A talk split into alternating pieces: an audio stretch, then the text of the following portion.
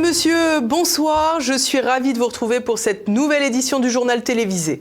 Au programme ce soir, retour sur les interdits du Covid-19. Alors que les médias ont éclipsé le sujet pendant de nombreux mois, les questions restées sans réponse s'imposent à nouveau dans le débat aux plus grandes dames de la classe politico-médiatique qui, en plus de s'être beaucoup trompée, a beaucoup menti. Nous poursuivrons ensuite cette édition avec le micro-scandale autour de Stanislas, cet établissement catholique de renom, désormais privé de fonds parisiens. Et puis pour finir, nous nous intéresserons à une figure américaine peu connue en France, la républicaine Nikki Haley, qui affronte notamment Donald Trump lors de la primaire. Le Covid revient, pas la maladie, mais le sujet dans les médias. Alors qu'il avait été totalement évacué par la politique internationale, les questions interdites et les sujets tabous reviennent de plus belle depuis quelque temps. Le point tout de suite parvenir à démêler le vrai du faux. L'objectif n'est pas anodin pour ce qui concerne la crise du Covid-19 et les diverses réjouissances qui en ont écoulé. Plus de trois ans après l'apparition officielle du virus du SARS-CoV-2 en France, le moins que l'on puisse dire est que la lumière n'a pas été faite sur tout. Ou plus exactement, que les autorités, qui ont redoublé d'ingéniosité de par le monde pour imposer des règles aussi stupides que coercitives, n'ont pas fait leur mea culpa. D'abord, sur l'origine du virus. Alors que l'on traitait de déranger tous ceux qui affirmaient que la contagiosité de ce virus entre les humains laissait entendre qu'il provenait d'une manipulation génétique effectuée dans un laboratoire dans le cadre de travaux de gain de fonction, on n'entend plus beaucoup les partisans de la thèse du pangolin ou de la chauve-souris. La maladie, elle, a presque disparu des médias.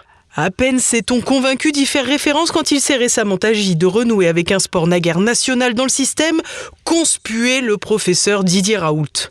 Je vous dis, tout ce que je dis. Vous connaissez des grands médecins, euh, professeur. Non, non, mais, ce que vous connaissez, je m'en. Mais, non, mais, ce que vous connaissez, je, je m'en fous.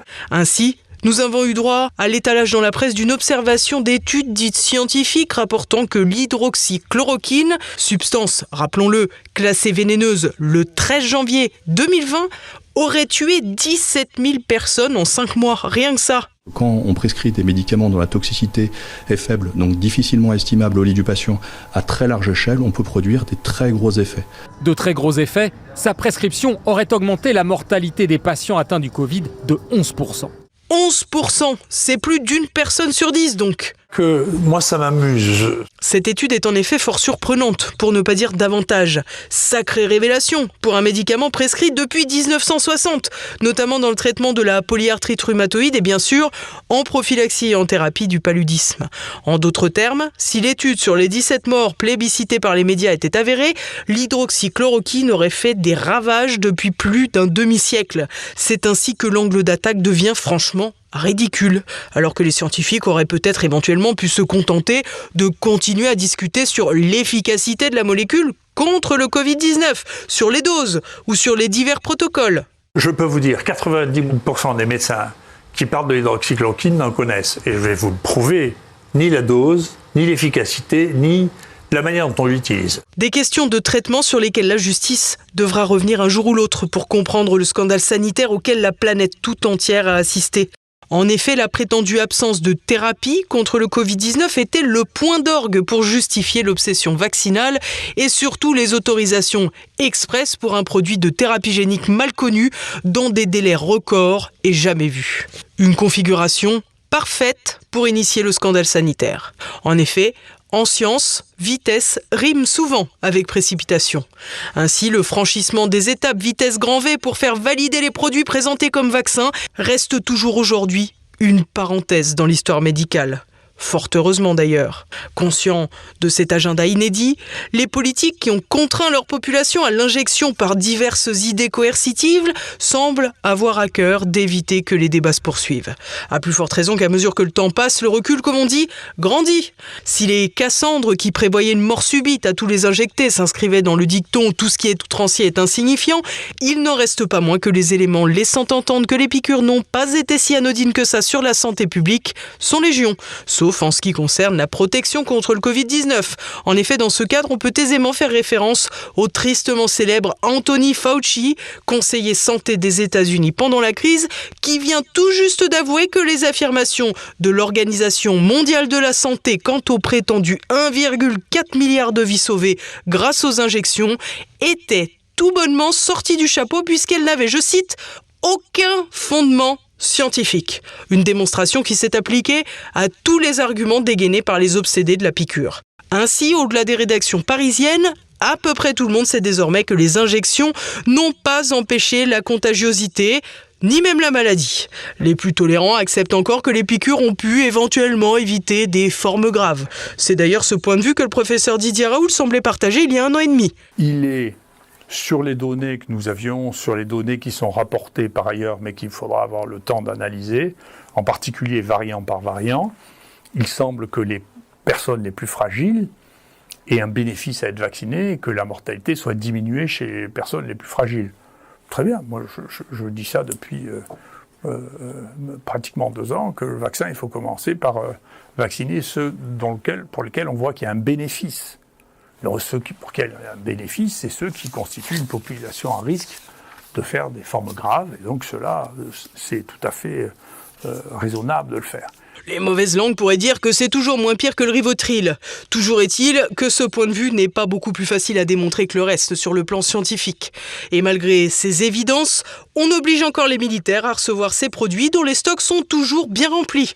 À ce titre, le député européen Rassemblement national Virginie Joron alertait il y a encore quelques jours sur une nouvelle commande de l'Union européenne, notamment pour la France à Pfizer.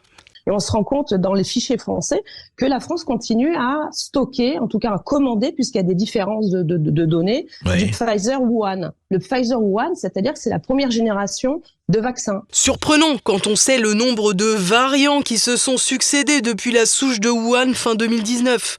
À vrai dire, non, pas surprenant, inexplicable. Plus encore quand on sait que la partie qui évolue le plus dans le virus est précisément la protéine spike et que c'est là encore à partir de cette protéine que les dix vaccins sont élaborés. Incompréhensible, surtout si l'on oublie les bonnes relations entre Ursula von der Leyen et le fameux Albert Bourla, PDG de Pfizer, sans doute à l'heure actuelle en visite à Davos.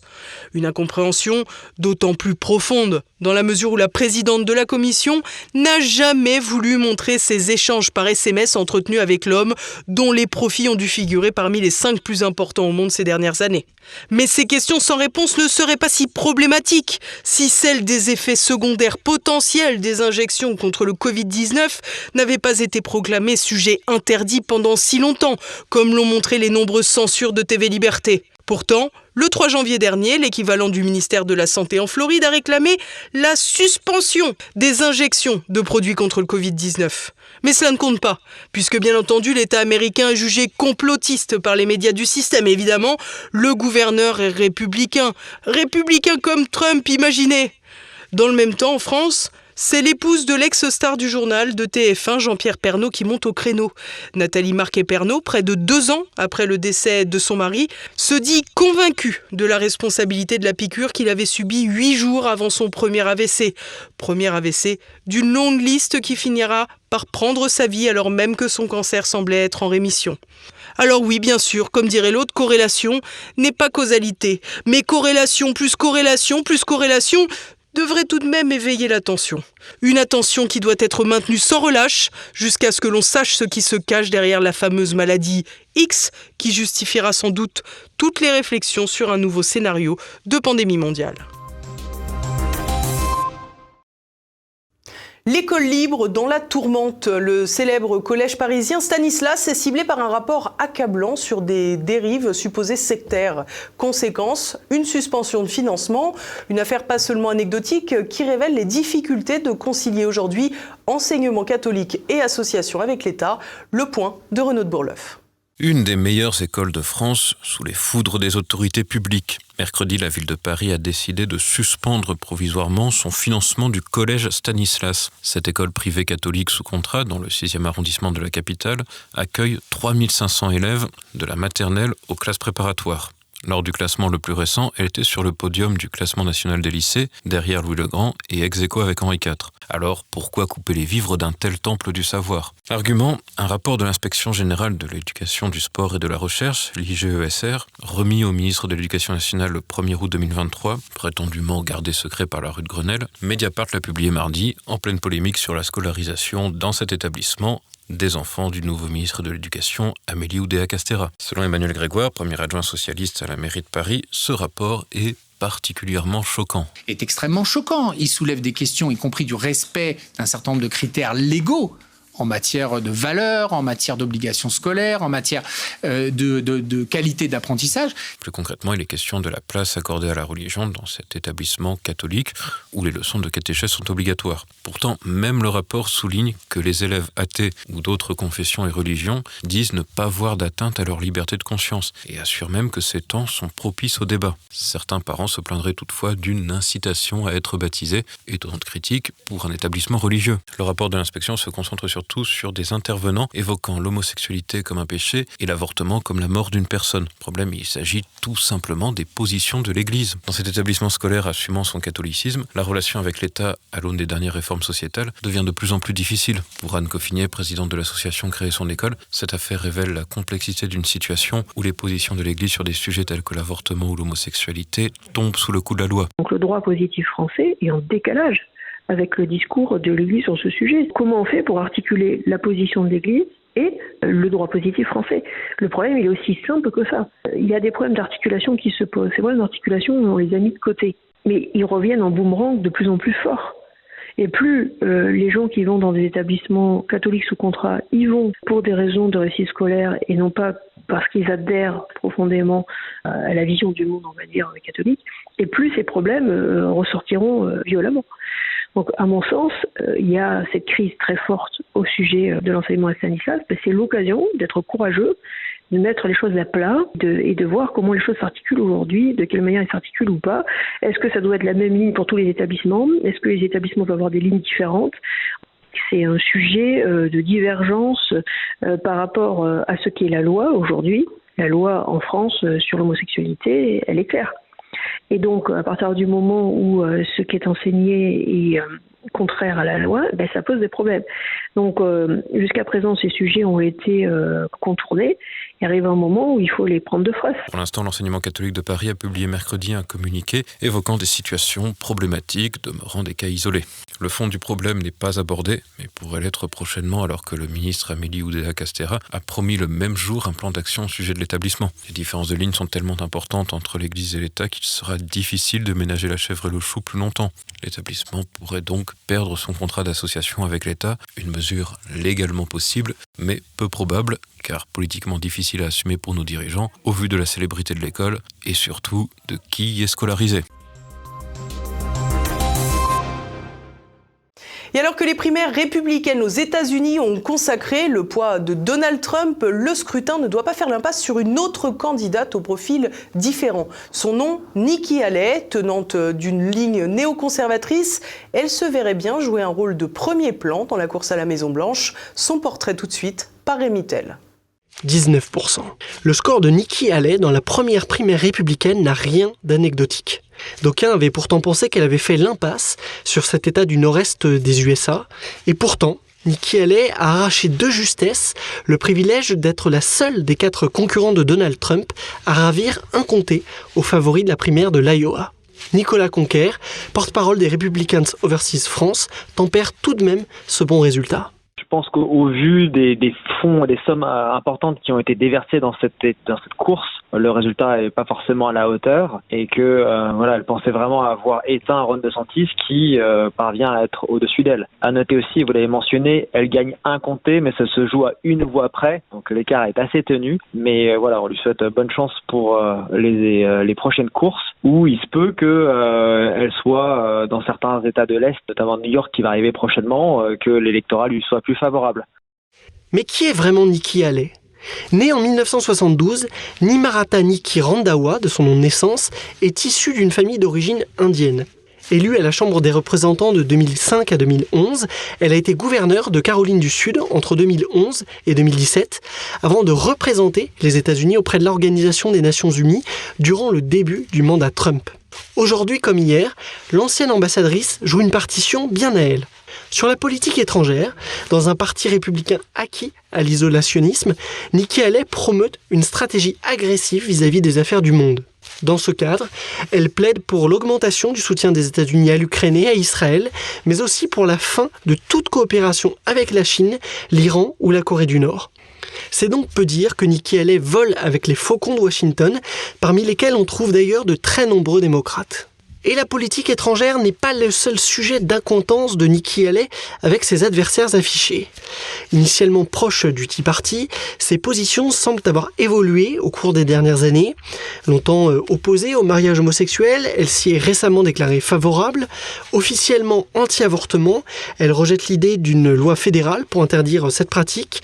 Affichant enfin sa fermeté contre l'immigration illégale, elle avait dénoncé le travel ban mis en place par l'administration Trump. Nikki Haley semble donc être une véritable tenante du en même temps sauce américaine. Seule femme de la primaire, Nikki Haley joue aussi à fond la carte féministe. Paraphrasant Margaret Thatcher, voici ce qu'elle déclarait le 23 août dernier lors du premier débat républicain à l'université de Milwaukee. Si vous voulez que quelque chose soit dit, demandez à un homme. Si vous voulez que quelque chose soit fait, demandez à une femme. Les partisans de Nikki Haley voient en elle une incarnation du rêve américain. Ils saluent également son pragmatisme et sa capacité à rassembler. Au lendemain de la tuerie de Charleston en 2015, elle avait ainsi mis d'accord républicains et démocrates pour faire retirer le drapeau confédéré du Capitole de l'État de Caroline du Sud. Mais ses détracteurs, eux, l'accusent d'être vendue au système entre liens étroits avec le secteur privé et conférences grassement rémunérées. Au point que ses adversaires à la primaire Ron DeSantis et Vivek Ramaswamy ont osé une comparaison avec Hillary Clinton. Voici ce qu'en pense Nicolas Conquer, porte-parole des Republicans Overseas France. Euh, si on devait le, parcours, le pedigree de chacun des candidats, elle apparaît plus comme un candidat de l'establishment, euh, ce côté policé, cette exposition internationale. Elle pourrait s'inscrire dans une ligne un peu néocon, d'une certaine manière, néoconservatrice, euh, qui, toute proportion gardée, sera tâche un petit peu à des courants chez les démocrates, notamment portés par Hillary Clinton. La comparaison est un peu facile, on est en campagne, tous les coups sont permis. Si l'attaque est de bonne guerre, médias et financiers pensent aussi avoir trouvé en Nikki Haley une alternative républicaine mais raisonnable à Donald Trump. Elle qui avait vertement critiqué l'attitude de l'ancien président au moment de l'élection contestée de 2020. Pourtant, la dynamique Haley ne semble pas de nature à mettre véritablement en difficulté le milliardaire, comme l'explique Nicolas Conquer, porte-parole des Republicans Overseas France. La primaire la manière dont elle est lancée, avec ce regain d'intérêt pour Donald Trump, elle risque d'être scellée très rapidement. On a le Super Tuesday qui va se dérouler début mars et qui permettra vraiment euh, de Trump continue sur cette lancée-là, de remporter un petit peu l'ensemble des délégués qui lui permettront d'être le candidat investi. La comète Allais peut-elle se transformer en étoile filante ou s'écraser sur la montagne Trump? Prochains éléments de réponse lors de la primaire du 23 janvier dans le New Hampshire, pour laquelle les sondages promettent un coude à coude avec l'ancien président.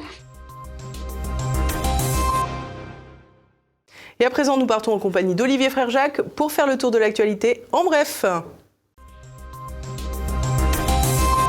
Le ton des JO est donné. La marque Le Coq Sportif vient de dévoiler les tenues officielles des athlètes français pour la compétition. Travaillée pendant deux ans par le créateur Stéphane Hachpoul, la ligne retenue réinvente le drapeau tricolore sous la forme d'un nouveau nuancé. Une façon, selon la communication du Coq Sportif, de se faire le reflet de la mixité. Un choix qui transparaît également dans la fiche retenue pour promouvoir la collection. Ainsi, si personne ne peut dire comment vont se dérouler ces Jeux Olympiques et Paralympiques 2024 à Paris, une chose est certaine, le wokisme fait figure de premier médaillé d'or. L'Europe passoire renoue avec les chiffres de la crise migratoire de 2015, avec 380 000 entrées illégales dans l'Union européenne en 2023. C'est le plus grand nombre répertorié depuis 2016, selon l'Agence européenne de surveillance des frontières Frontex. L'augmentation par rapport à l'exercice précédent est de 17 41% du total d'arrivants est passé par la Méditerranée centrale. Les deux autres voies privilégiées sont les Balkans occidentaux, 26%, et la Méditerranée orientale, 16%. La première population immigrée est syrienne, suivent les Guinéens et les Afghans. 10% seulement des entrées concernent des femmes. La France fait le SAV des Américains alors que le front ukrainien consacre une défaite inévitable pour Kiev et que Washington se désengage petit à petit du conflit. Paris a annoncé faire fabriquer près de 80 camions César pour renforcer les combattants de Zelensky. Une nouvelle qui aura au moins le mérite de rappeler que l'industrie de l'armement française n'est pas totalement morte, bien qu'elle ne serve plus très souvent à fournir la grande muette. Pour célébrer cette production à venir, Sébastien Lecornu, le ministre des Armées, et son homologue Roustem Oumerov, le ministre de la Défense ukrainien, qui a remplacé celui qui faisait de l'argent sur les rations de combat et les vêtements militaires, devait se réunir ce jeudi après-midi à Bourges sur les sites Nexter où sont produits les canons automoteurs des Césars, puis à Seine-Saint-Denis, toujours dans le centre de la France chez le missilier MBDA. Finalement, le ministre ukrainien a annulé sa visite pour des raisons de sécurité. Il n'en reste pas moins que l'entêtement français à faire durer le conflit ukrainien en fournissant des armes insuffisantes et parfois inadaptées aux soldats fait toujours peser la menace d'être officiellement considéré par Vladimir Poutine comme co-belligérant. À ce titre, Emmanuel Macron a profité de sa logorée organisée mardi pour annoncer que Paris livrerait 40 missiles Scalp à longue portée et des centaines de bombes. Le lendemain, le ministère de la Défense russe, représenté par Sergei Shoigu, a annoncé avoir frappé un bâtiment abritant une base de combattants étrangers parmi lesquels des mercenaires français se seraient trouvés. De quoi interroger sur les multiples répétitions du mot réarmement dans l'allocution macronienne. Œuvrer à un cessez-le-feu immédiat pour euh, permettre euh, de garantir les souffrances des Palestiniens. Œuvrer à un cessez-le-feu immédiat pour permettre de garantir les souffrances des Palestiniens. Vous avez bien entendu la dernière bourde du ministre des Affaires étrangères Stéphane Séjourné, tenue mercredi lors des questions au gouvernement à l'Assemblée nationale. Une erreur supplémentaire pour ce ministre qui avait déjà bien catouillé lors de son premier voyage en Ukraine. La majorité tente de défendre le principal intéressé, ex-conjoint de l'actuel Premier ministre Gabriel Attal, en expliquant qu'il serait dyslexique. On peut alors se demander s'il est tout à fait opportun de nommer une personne qui souffre de dyslexie pour un poste aussi important que ministre des Affaires étrangères. Nouvelle tension autour du statut de Taïwan. Nauru, micro-État du Pacifique, a décidé de rompre ses relations diplomatiques avec l'île dans le but d'établir des liens avec la Chine. Cette annonce intervient seulement deux jours après la victoire à l'élection présidentielle taïwanaise de l'indépendantiste Lei Ching-te. Pékin a salué la décision de Nauru, qui n'a pas non plus manqué de faire réagir le vice-ministre des Affaires étrangères taïwanais, qui a accusé la Chine d'avoir contacté activement des personnalités politiques à Nauru et utilisé des aides économiques pour inciter le pays à changer de reconnaissance diplomatique. Si le micro-État de Nauru ne pèse pas bien lourd dans le jeu mondial, son changement de pied diplomatique illustre les pressions croissantes de la Chine en Asie et en Océanie vis-à-vis de la question taïwanaise. Et voilà, on approche déjà de la fin de cette édition. Dans un instant pour le Zoom du jour, Aton, ancien membre du GIGN, présente son ouvrage Se préparer au pire, un guide de survie face à l'insécurité. Quand je vois le taux de récidive, quand je vois que les prisons sont pleines, je me dis forcément il y a un problème. Quand je vois qu'on fait le 17 et que justement dans les 5 minutes, dans les délais qui pourraient être espérés, ben, la police ne peut pas intervenir parce qu'elle est déjà occupée sur autre chose, je me dis qu'effectivement il y a un problème. Et moi en fait je ne cherche pas à dénoncer quoi que ce soit, je cherche en fait à faire un état des lieux et de réagir en fonction de ce problème. Parce que ça m'a valu beaucoup de perte d'énergie, d'essayer de lutter, de comprendre. Et à un moment donné, en fait, j'étais épuisé de ça. Je me suis dit, bon, ben, on va faire avec et on va donner les clés parce qu'on peut faire des choses malgré cette situation. Également au programme de votre soirée, un nouveau numéro d'immédiat. Jean-Yves Le Gallou et Lucas Chancerelle évoquent le fiasco du gouvernement Attal et la faillite de l'éducation nationale. Pour sa chronique, l'avocat Gilbert Collard dénonce la chasse aux écoles catholique. C'est à présent la fin de cette édition. Merci à tous pour votre fidélité. On se retrouve demain, même lieu, même heure. En attendant, portez-vous bien. Bonsoir.